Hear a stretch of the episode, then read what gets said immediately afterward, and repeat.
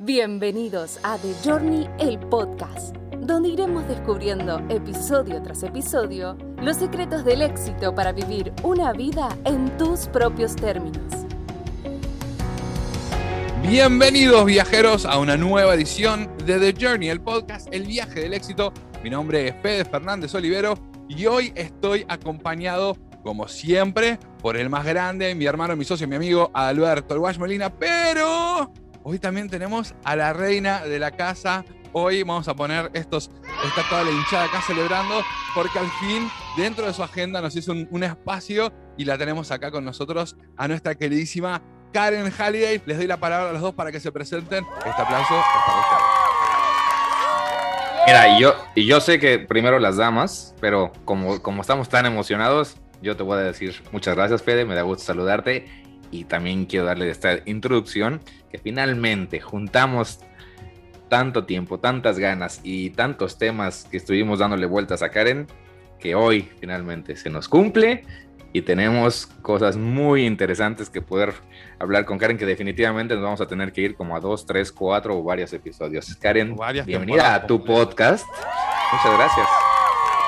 Bueno, yo estoy absolutamente feliz, feliz de estar aquí con mis socios queridos y me sueño también el día en que podamos estar los cuatro en un mismo podcast eh, hablando de todos estos temas que ahorita tuvimos una conversación deliciosa y dijimos, pero ¿por qué lo grabamos?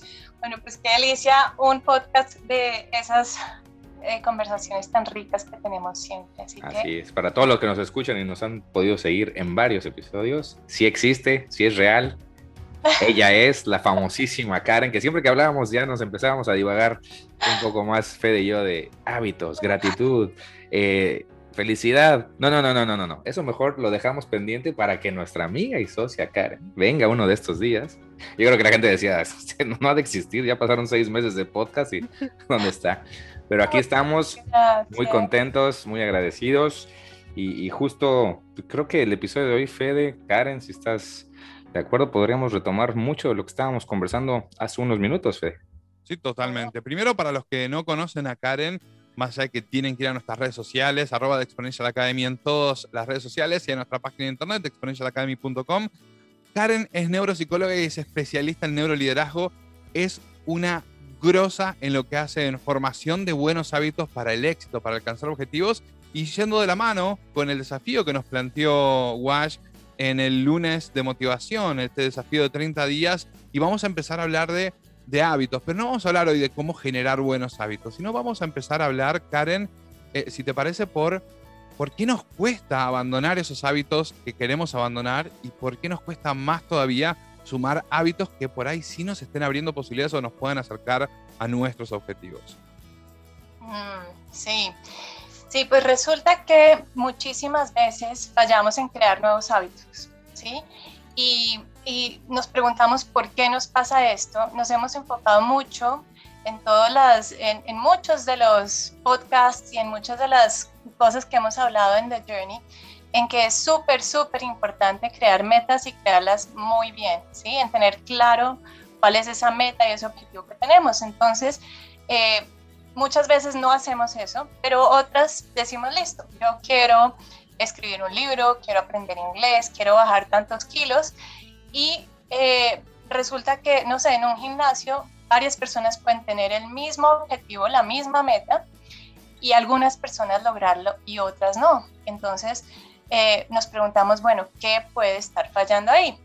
Y la respuesta es que muchas veces nos centramos demasiado en la meta y no tanto en el sistema, en el proceso que hay que seguir para alcanzar esa meta.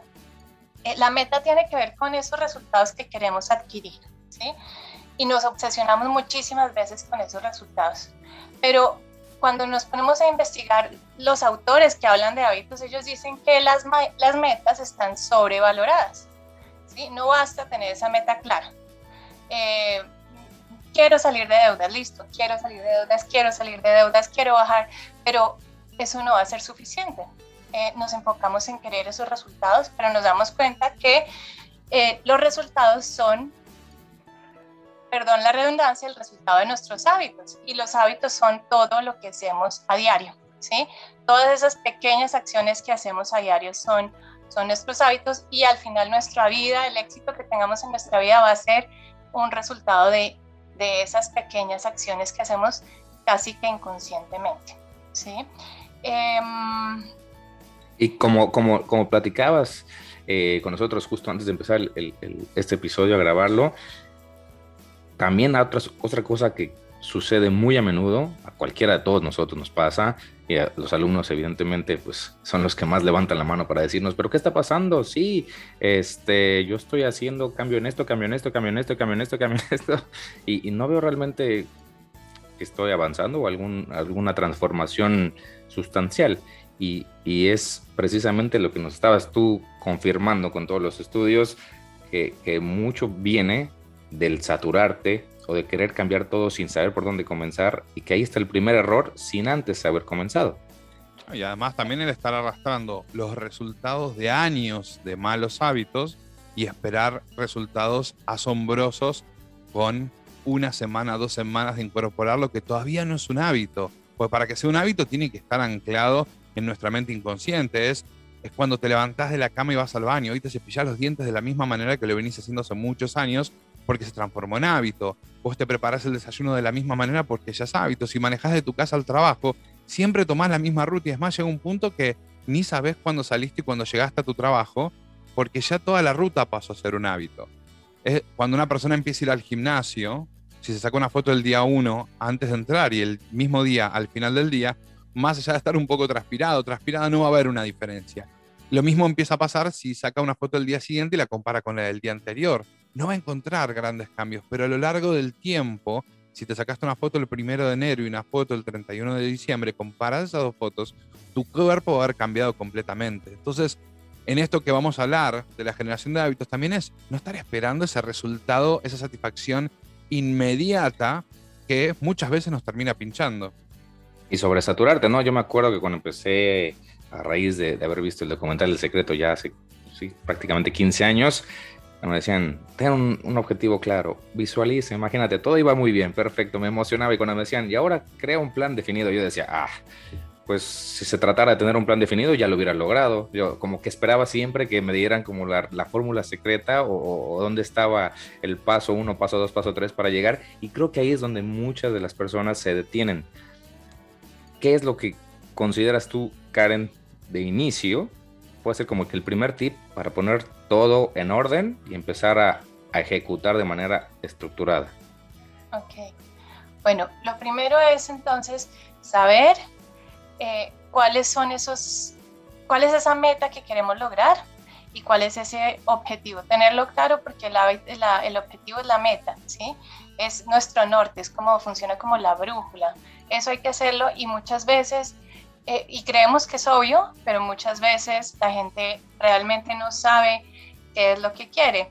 Sin embargo, hay que empezar a ser consciente de cuáles, como decían ustedes, cuáles son esas pequeñas acciones que estamos haciendo todos los días que nos están alejando de ese hábito o dejando de hacer.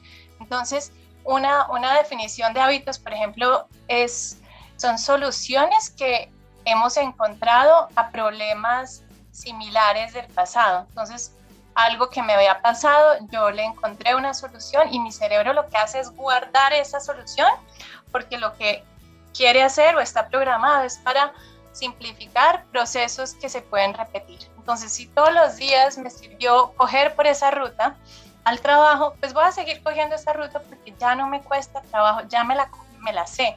Y resulta que años después me doy cuenta cuando me fui con otro colega al trabajo que cogía una ruta mucho más rápida y que me hubiera podido ahorrar 20 minutos diarios, pero ya mi cerebro estaba programado para esa ruta. Y lo mismo pasa con un montón de cosas que hay en nuestra vida. Entonces, lo, lo, lo que habíamos dicho es, bueno, si yo me pongo esa meta y no y me obsesiono con el resultado y me enfoco únicamente en el resultado y no en el sistema, lo más probable es que yo vaya a fracasar. Y si fracaso, se puede volver como un, un círculo vicioso de empezar a cambiar mi, mi, mi, creencia, es que yo siempre me propongo este tipo de cosas, eh, fracaso.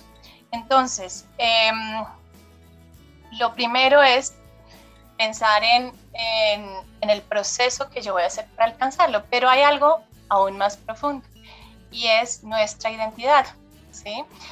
Eh, nuestra identidad o lo que creemos de nosotros mismos y al final nuestras creencias son eh, las que nos llevan a hacer algo o a veces a boicotearnos o a sabotearnos para alcanzar ciertas cosas.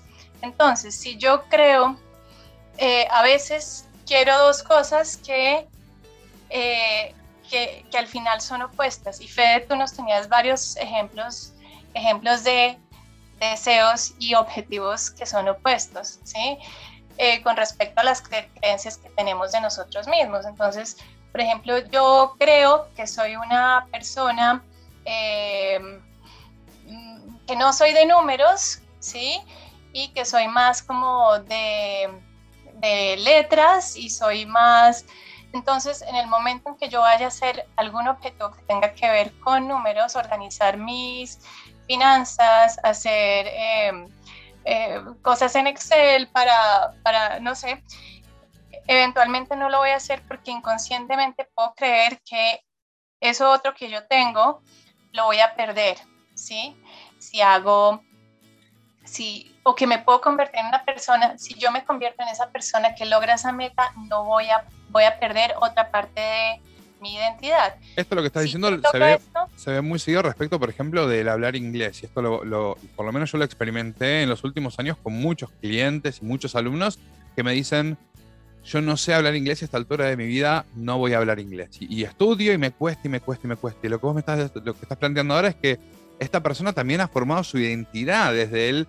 Yo no sé hablar inglés y es parte de su identidad. Y entonces si de repente sí aprendiera inglés, estaría casi que atentando con su, propia noción del ser, porque él se define desde ese lugar.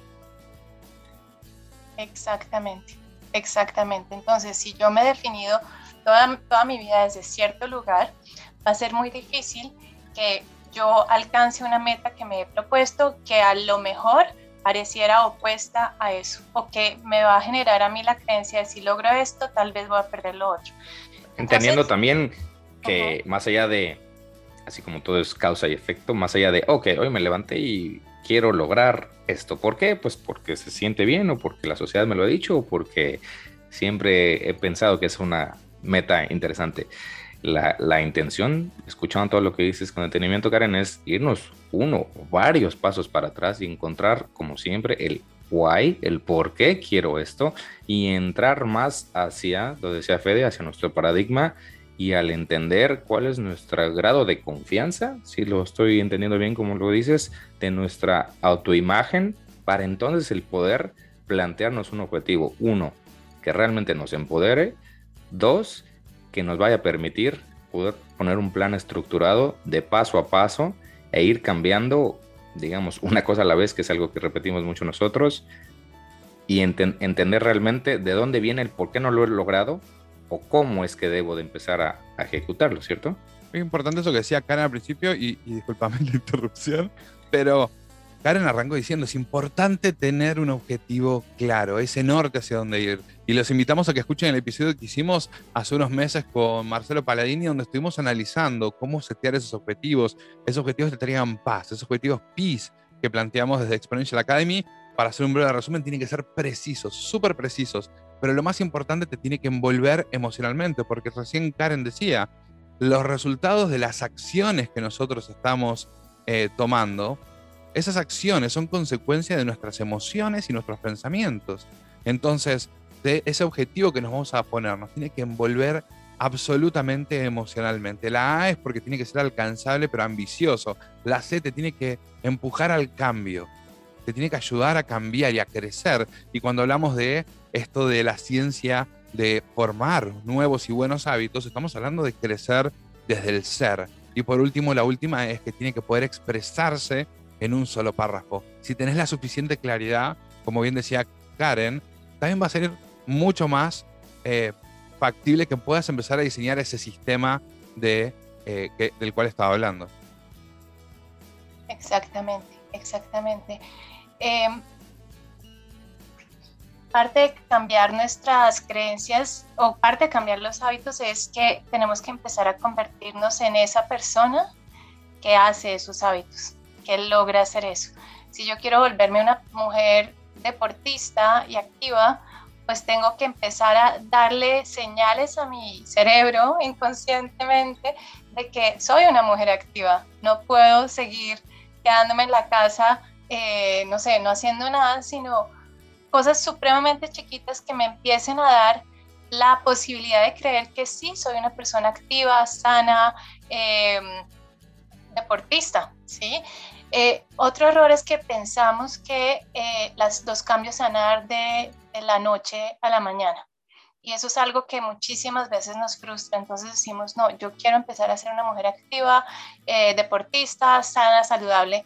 Y voy a empezar a correr tres horas diarias para darme cuenta que sí lo soy.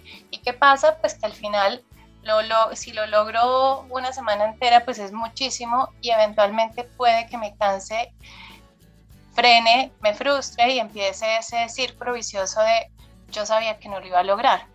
Entonces, eh, eh, un, autor que a mí me, me gusta muchísimo, que habla sobre hábitos, tiene un libro que se llama Hábitos Atómicos, él es James Clear, él habla de avances pequeños pero significativos. Entonces dice, ¿cómo podemos achicar de tal manera esa, esa meta que tú tienes? Eh, ¿Cómo la puedes hacer lo más, más, más chiquita que puedas? ¿sí? Entonces, si quiero ser esa mujer súper deportista, activa y saludable, eh, pienso a veces que saliendo a trotar una hora y resulta que me va a costar trabajo, no voy a salir de mi casa porque voy a tener una resistencia grande. ¿Qué se me ocurre a mí que puede ser lo menor, la, la, acción más chiquita para hacerlo? Y en mi caso, eh, fue encontrar algo que me encantó y que mucha gente puede conocer, que son las planks en inglés o las planchas en español. Era algo de un minuto. Yo decía, ya no puedo tener la excusa de que no tengo tiempo. Un minuto en mi vida lo tengo y pensaba así. ¿Y puedo usar ese minuto mientras que oigo un podcast de The Journey que me fascina? Sí. ¿Y puedo usar ese minuto mientras hablo con mi hija? Sí. Entonces lo que hacía era ponerme en el piso en posición de plancha y tratar de ver cuánto aguantaba. Y a veces te das cuenta que un minuto se pasó y que puedes llegar a dos. Y ahí en ese momento empiezo a meter en mi mente la posibilidad de que sí soy una persona activa, que soy una persona que está trabajando su cuerpo con cosas tan chiquitas. Él habla de una cosa que se llama el interés compuesto. Entonces, inicialmente, si eh, avanzamos un 1%, o sea, con una plancha yo no voy a lograr un abdomen de, hierro. Eh, pero, ¿qué pasa si todos los días yo hago una plancha de aquí al próximo eh, julio, julio del 2022? ¿Qué pasa? ¿Cómo va a estar mi cuerpo a diferencia de cómo estaría si no las hubiera hecho? Va a estar seguramente muy, muy diferente. Es como el ejemplo que hemos hablado algunas veces de cuando un avión va a salir a Nueva York, si pone un 1%, cambia el, un grado, la dirección va a llegar a otro, a otro sitio completamente diferente con un grado de diferencia ¿sí? que haya puesto. Entonces, ¿cuál es ese grado de diferencia? ¿Cuál es ese 1% que podemos poner nosotros todos los días que nos empiece a dar la señal a nosotros mismos de que sí podemos ser esa persona que va a escribir un libro, que está aprendiendo inglés, que está bajando de peso o que se está volviendo activo y saludable. Entonces estoy tomándome un vaso de agua al día, estoy tomándome un batido verde, o medio, o un cuarto. Estoy aprendiendo cinco palabras nuevas de inglés todos los días con una aplicación, o estoy escribiendo un párrafo al día, ni siquiera una frase de mi, de mi nuevo libro. Y eso va dándome, dándome a mí un feedback o una posibilidad de creer, yo sí puedo ser una escritora, yo sí puedo ser una persona sana. Entendiendo, entendiendo como lo estábamos diciendo hace un rato, para empezar, debemos de no saturarnos de querer cambiar el mundo de la noche a la mañana y tener claro cuál es la prioridad de lo que queremos o manifestar o lograr o modificar. Y muy de la mano a la parte que decía Fede al principio de la gratificación eh, instantánea, entiendo esto, Karen, de la gran importancia, por como estamos programados todos nosotros, que para evitar abandonar necesitamos partir todo nuestro plan de acción en pequeñas y pequeñas y pequeñas y pequeñas actividades que nos puedan mostrar que sí somos capaces, que sí lo podemos lograr, para que sea una motivación constante y evidentemente por este efecto compuesto, vamos a empezar a ver los resultados con el corto, mediano y largo plazo. Exactamente, exactamente. Un tema súper, súper importante que se nos olvida muchas veces es el tema de celebrar, ¿sí? Celebrarnos a nosotros mismos o de eh, festejar las pequeñas victorias. Eh, hice, no sé, también subí los pies por las mañanas, dicen que es buenísimo subir los pies eh, en la cabecera de la cama. Eh, tiene efectos poderosos, respirar profundo, diafragmáticamente cuatro respiraciones. Son cosas tan sencillas, pero que si los empiezas a hacer todos los días y empiezas tú a caer en cuenta que los estás haciendo y que antes no lo hacías, meditar cinco minutos. Eh, al final del día, celebrarte, eh, reconocerte a ti misma que hiciste ese tipo de cosas y eh, celebrar, celebrar, porque ¿qué pasa cuando somos tan duros con nosotros que decimos no? Y, y al final a veces nos damos cuenta hicimos de todo y creemos que no hicimos nada. Cada, cada cosita de esas está sumando para la persona que tú estás siendo y para la persona que vas a ser en un futuro, pero hay que identificar las pequeñas victorias también y no, no darnos tan duro, porque nos enfocamos más es en las cosas negativas, en donde hemos fallado, y aquí es, bueno, estoy haciendo un esfuerzo consciente para, es chiquito, pero esto, esto va a sumar al final va a traer grandes resultados en mi vida. Me encanta. Para hacer un breve resumen, pues de todo lo que hablamos salieron 45 ramas distintas, así que por lo menos hay 45 episodios más para explorar. Ya veo venir varios episodios, exactamente. es que todo esto es fascinante y somos unos nerds de estos temas y nos encantan.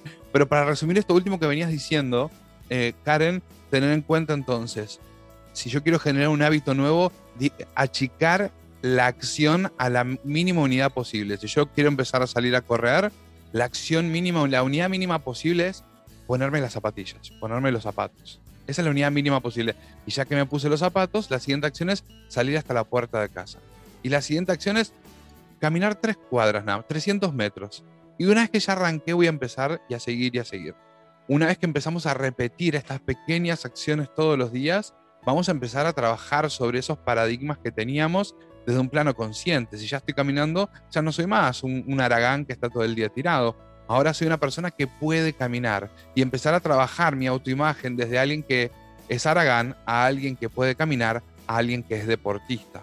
Es un cambio paulatino. No olvidarnos también de las recompensas, porque ese refuerzo positivo que tenemos nos va a ayudar también a grabar mucho más fuerte, casi con fuego en nuestra mente subconsciente, que esa acción viene con una recompensa. Esto parece Pavlov 101, ¿no es cierto? Hago sonar la campanita y le doy las campanas a los perros, pero no nos olvidemos que somos animales, en definitiva. Como animales somos animales de hábito y si tenemos una recompensa por hacer algo que queremos hacer y que nos va a traer quizás una recompensa mayor en largo plazo, como esa recompensa está tan lejos que no la puedo saborear todavía y nuestra mente está buscando esa satisfacción eh, permanente, recompensarnos, celebrarnos, como decimos nosotros en aula, levantar el brazo, llevar la mano hacia atrás y darnos un par de palmaditas simbólicas.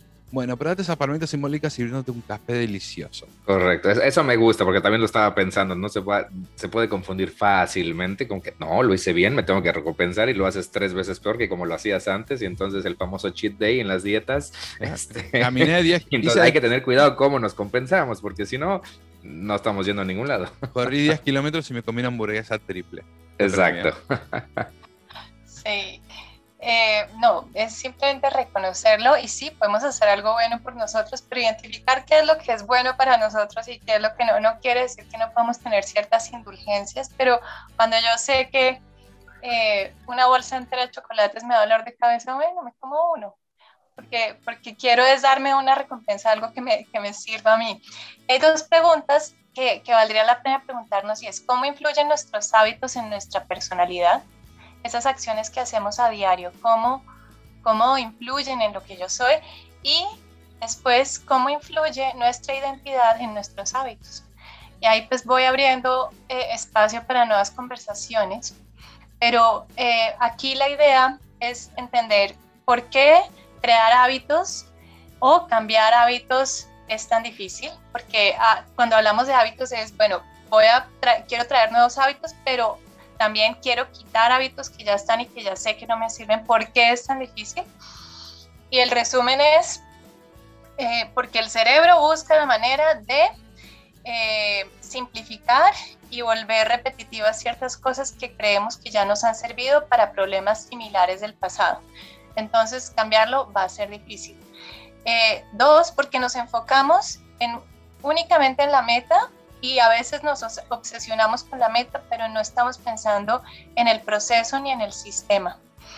Y tres, muy subyacente a todo esto, antes de todo eso, tenemos que ver nuestra identidad y nuestra identidad está relacionada con las creencias que tenemos de nosotros mismos, principalmente, eh, que muchas veces cumplen un factor de sabotear ese, ese objetivo que queremos hacer. Entonces, empezar, empezar tal vez mirando, mirando eso y cómo, cómo nuestras creencias pueden estar em, favoreciendo o no favoreciendo esos, esos pequeños hábitos que estamos tratando de crear. Estos dos últimos puntos que mencionaste creo que son los más importantes y los que nos dan para poder desarrollarlos un poquito más a profundidad en un siguiente episodio. Si es que lo ves conveniente, Karen, nos gustaría, la verdad, sí poder hacer un nuevo episodio por estos últimos dos puntos que creo que hay mucho que hablar, más allá de ejemplos, del poder eh, eh, profundizar más